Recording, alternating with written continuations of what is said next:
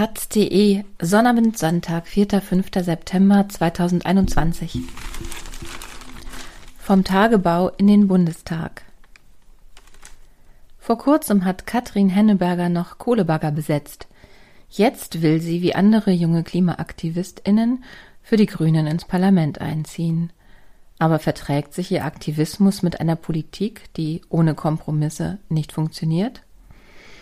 Aus dem Dannenröder Wald und Lützerath Marlene Halser. Als Katrin Henneberger am Abend hastig den Laptop aufklappt, klebt noch Matsch von der Tagebaukante an ihren Sandalen. Eben erst hat die Klimaaktivistin ein Mobilisierungsvideo fertig gedreht. Mit Luftaufnahmen per Drohne und Handkamera aufgenommen von einem professionellen Kameramann. Wir müssen das 1,5 Grad Ziel einhalten und die Klimakrise stoppen, hatte sie den Tag über immer und immer wieder in die Kamera gesagt. Zuerst freundlich, dann mit Nachdruck, so lange bis Wut in ihrer Stimme zu hören war. Wir brauchen mehr Emotion. Henneberger, 34 Jahre alt, ist lange genug in der Klimabewegung aktiv, um zu wissen, dass mit wissenschaftlichen Fakten allein kaum jemand zu überzeugen ist. Stattdessen hat sie die Macht von Bildern zu nutzen gelernt. Die Kulisse, die sie für das Video gewählt hat, könnte kaum symbolträchtiger sein. Der Tagebau Garzweiler im rheinischen Braunkohlerevier.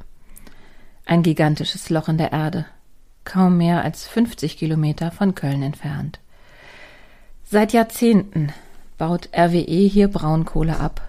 Mit 89 Millionen Tonnen CO2-Ausstoß pro Jahr ist der Energiekonzern Europas größter CO2-Produzent. Geht es nach Henneberger, soll damit so schnell wie möglich Schluss sein. Einfach mal abschalten, sagt sie. Der aktuelle Plan sieht anders aus. Die Bundesregierung will erst 2038 komplett auf Kohle verzichten. Viel zu spät, sagt Henneberger. Auch deshalb müsse sie jetzt in den Bundestag. Als Aktivistin bei Ende Gelände hat Henneberger in den vergangenen Jahren die monströsen Kohlebagger von RWE in der Grube mitblockiert. Auch in Polizeigewahrsam sei sie dabei geraten, sagt sie und grinst. Bestimmt eine Handvoll Male. Zum Prozess gekommen sei es aber nie. Konkreter wird sie nicht. Aber ihr Lächeln verrät, RWE eins auswischen, das Leben im Klimacamp, das ist die Welt, in der sie zu Hause ist. Eine Aktivismusbubble, in der es viel Idealismus, aber kaum inhaltliche Kompromisse in puncto Klimaschutz gibt. Nun kandidiert sie bei der Bundestagswahl für die Grünen auf Listenplatz 20 in NRW. Für Henneberger bedeutet das raus aus ihrer Komfortzone und rein in eine Welt, in der machtpolitisches Kalkül und wirtschaftliche Interessen von Bedeutung sind. Wie sie sich in der Politik schlagen wird, falls ihr Plan gelingt, ist noch völlig offen. In Umfragen liegen die Grünen derzeit zwischen 16 und 20 Prozent. Gemessen daran ist Hennebergers Listenplatz sehr aussichtsreich.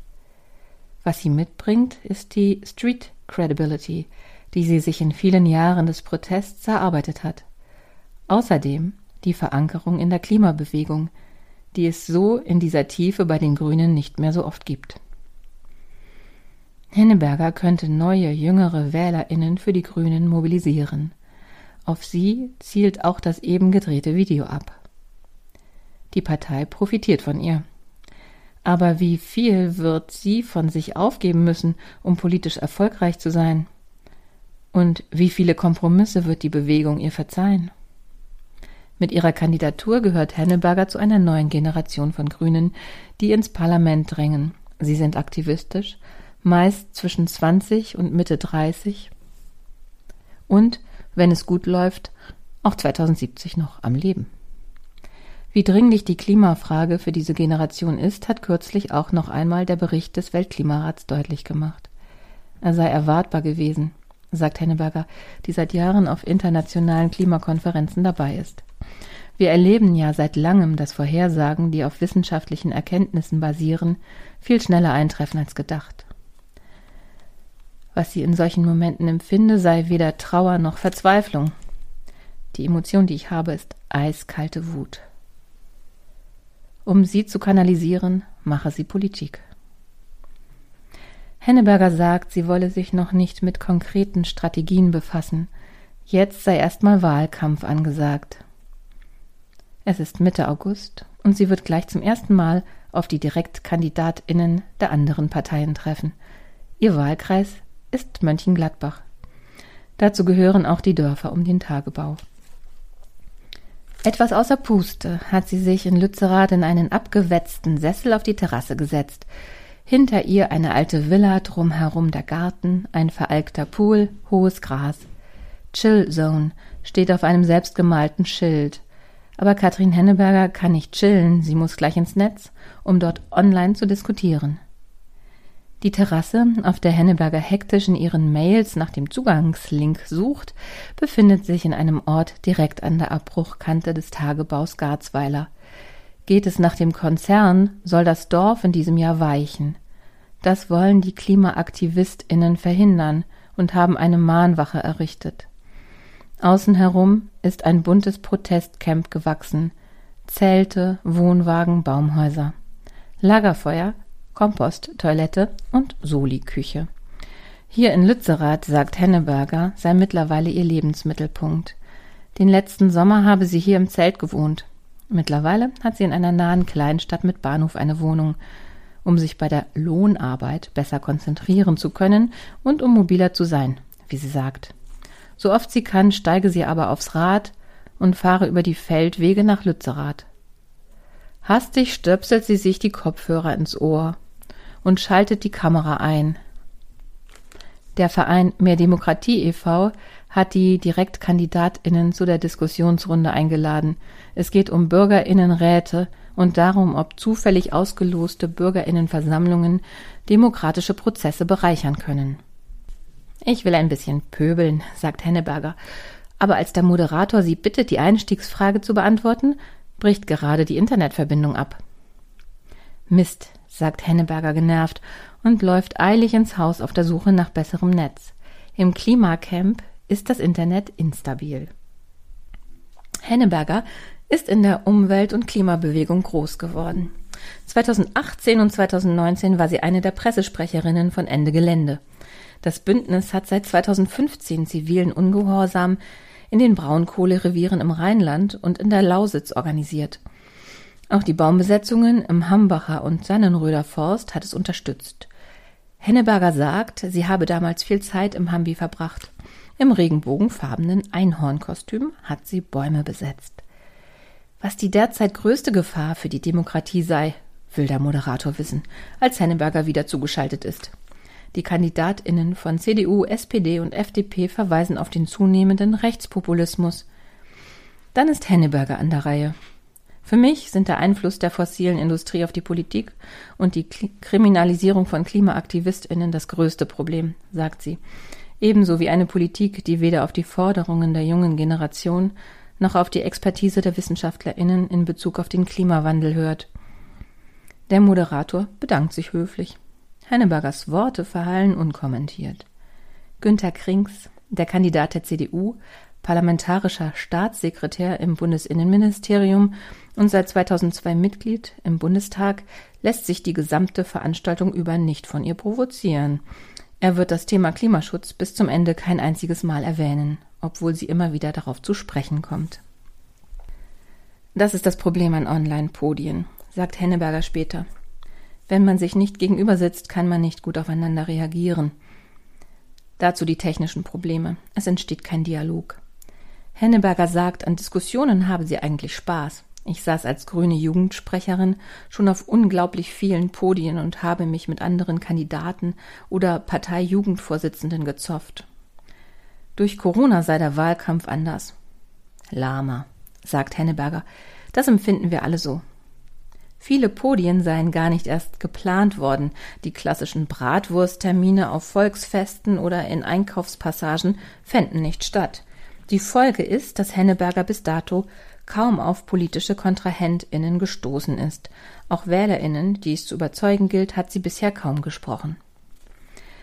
Wahlkampfstände, sagt Henneberger, seien sowieso nicht so ihr Ding. Wenn ich länger als eine halbe Stunde irgendwo stehen muss, schlafe ich ein. Sie ziehe es vor, in Mönchengladbach Flyer zu verteilen. Eine Erinnerung daran, zur Wahl zu gehen, mehr wollen die meisten Menschen nicht. Ihr Thema macht derzeit sowieso ganz von alleine PR. Welche Auswirkungen der Klimawandel haben kann, hat Anfang Juli die Flutkatastrophe in Nordrhein-Westfalen und Rheinland-Pfalz deutlich gemacht, bei der mehr als 180 Menschen ums Leben gekommen sind.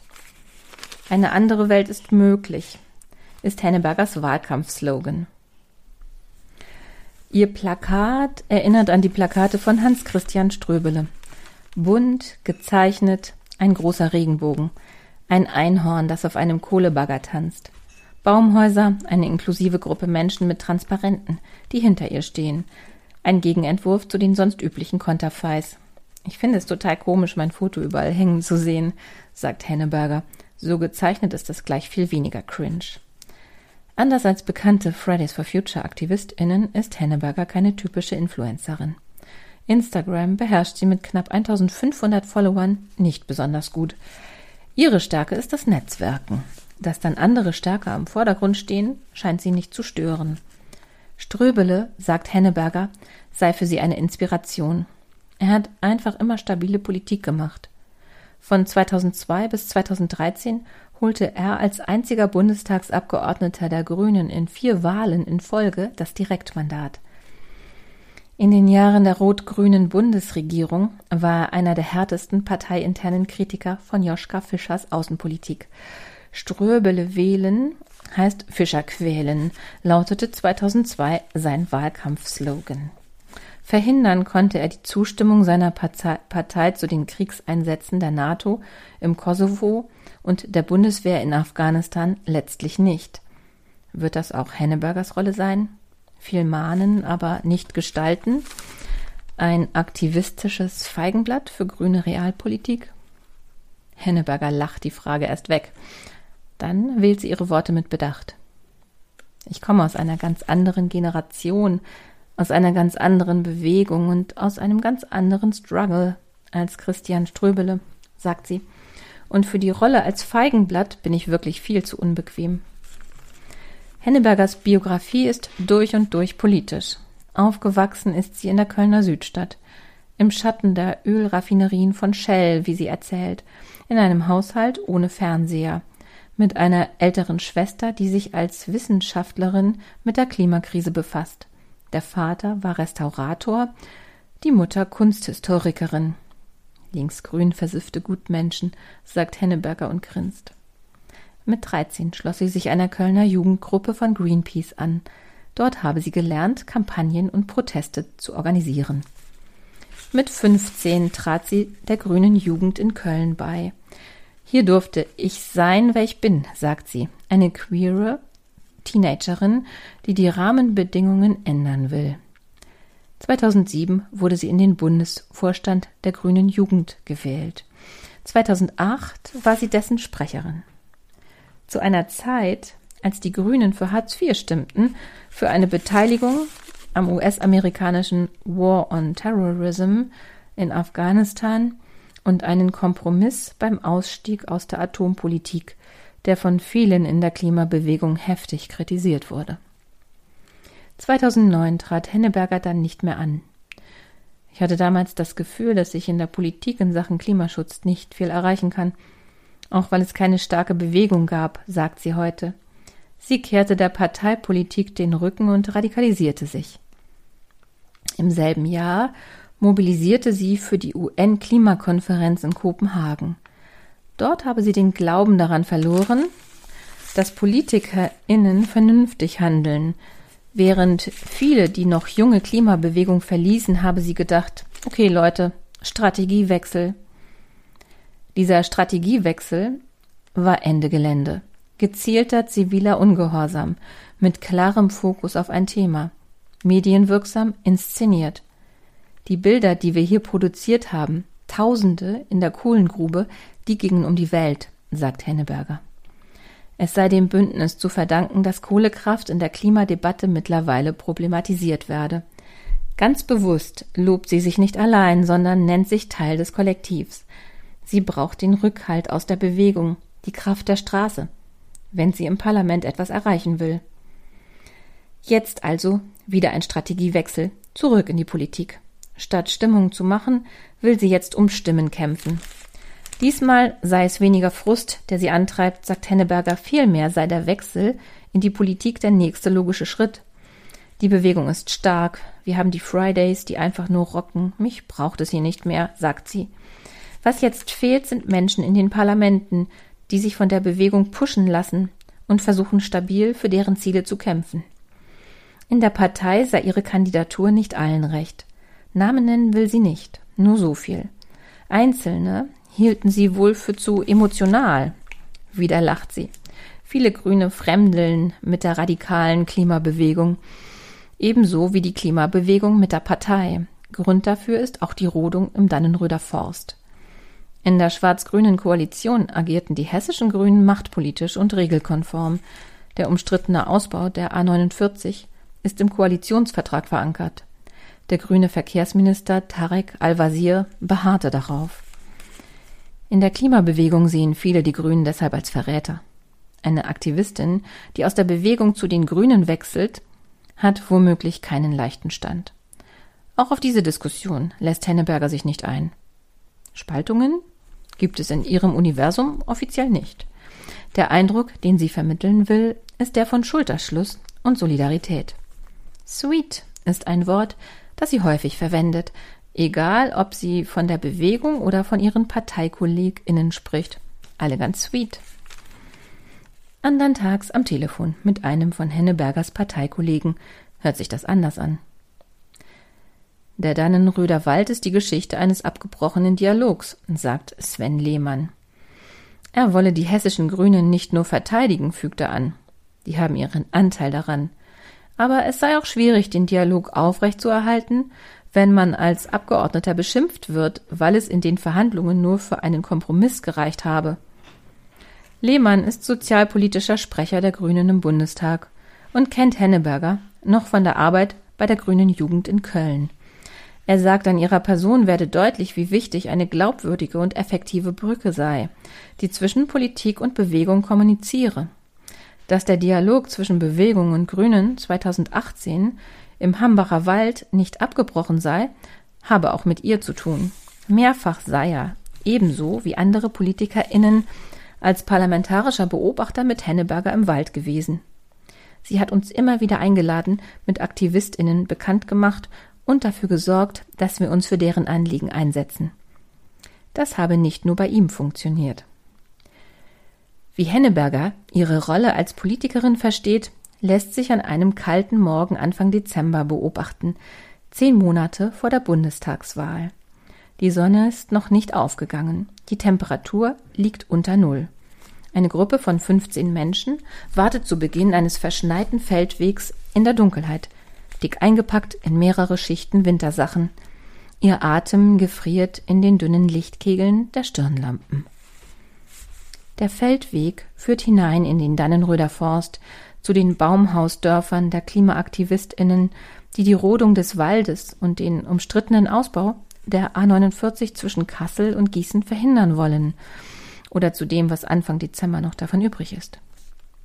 Die Menschen, die hier am Waldrand warten, sind keine BaumbesetzerInnen. Sie sind, wenn man so will, Teil der klima- und umweltaktivistischen Prominenz, Menschen mit Reichweite auf Social Media, und darüber hinaus.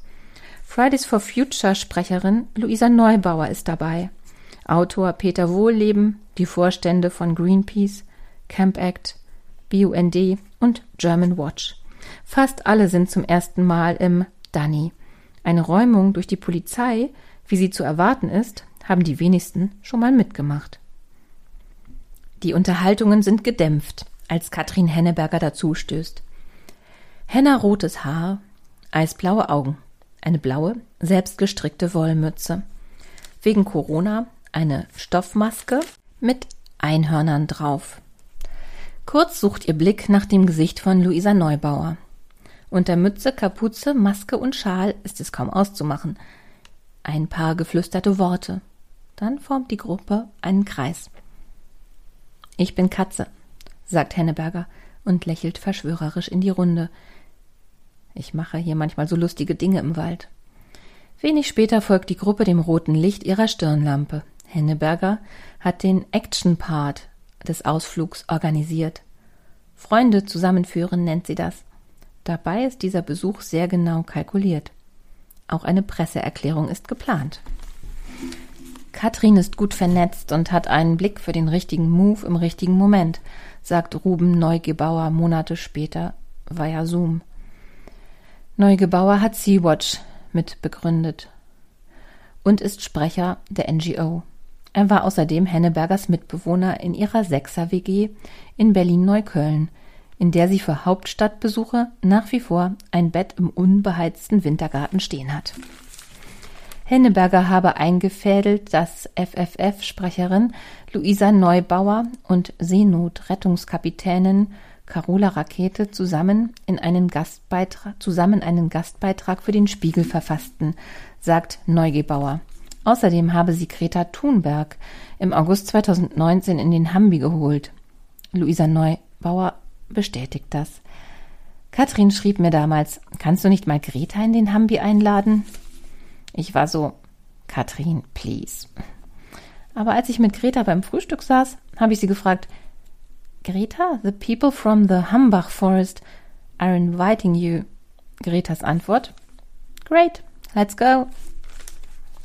Das war für die Klimabewegung wahnsinnig wichtig, sagt Neugebauer. Damit hat Katrin die Reihen der radikalen Teile und Fridays for Future solidarisch geschlossen. Die Bild titelte am nächsten Tag Greta Thunberg im Hambacher Forst. Vermummte führt Klimakids durch besetzten Wald. Gretas Besuch im Hambi machte klar, dass sich die Klimabewegung nicht spalten lässt. Pyrotechnik, Gewaltbereitschaft, Landfriedensbruch. Derartige Vorwürfe von konservativer Seite ist Henneberger als ehemalige Ende-Geländesprecherin gewohnt. Sie rollt mit den Augen, wenn sie dazu befragt wird. Das sind Versuche, die Bewegung zu kriminalisieren, um nicht über Inhalte sprechen zu müssen. Henneberger lässt sich davon nicht beirren, ruft JournalistInnen vor großen Ereignissen persönlich an, ist erreichbar, teilt Infos, vermittelt ProtagonistInnen. Luisa Neubauer sagt, sie habe Henneberger zum ersten Mal auf der RWE Hauptversammlung im Mai 2019 wahrgenommen. Henneberger war der Einladung von der Einladung der kritischen Aktionäre gefolgt. Vier Minuten lang rechnete sie dort mit dem Energiekonzern ab. Eure Verantwortungslosigkeit werden wir euch nicht mehr durchgehen lassen, rief sie ins Mikrofon, während das Raunen im Saal immer lauter wurde. Ich kann nicht tatenlos zusehen, wie ihr zerstört, und deswegen stelle ich mich zusammen mit tausenden anderen vor eure Kohlebagger und stoppe sie. Wir sehen uns in der Grube. Seitdem hat sie bei RWE Hausverbot. Innerhalb der Klimabewegung gibt es aber auch Stimmen, die ihren Aktivismus bei Ende Gelände kritisch sehen. Henneberger sei schon immer mehr Parteipolitikerin gewesen, sagt eine Person, die sie aus ihrer Zeit bei dem Bündnis kennt. Das habe mit Klimagruppen im Rheinland immer wieder zu Konflikten geführt. Ins Detail gehen will die Person nicht. Die Solidarität überwiegt auch hier. Aber sie sagt, Henneberger habe sehr genaue Vorstellungen, die sie durchsetzen wolle, und das passe oft nicht zur kollektivistischen Bewegungsarbeit. Gebe es keinen Konsens, arbeite sie einfach alleine weiter daran. Um halb acht erreicht die von ihr angeführte Gruppe das verschneite Camp im Dannenröder Wald. Im Morgenlicht ragen die noch verbliebenen Bäume in den Himmel. Die letzten vier Baumhäuser hängen verloren in den Wipfeln. Weiter unten haben sich AktivistInnen mit Klettergurten und Seilen an die Stämme geschnallt. Eine halbe Stunde später kommt die Polizei. Eine Hundertschaft in schwarzen Uniformen und weißen Helmen umstellt zügig das mit Brettern und Müll verbarrikadierte Camp.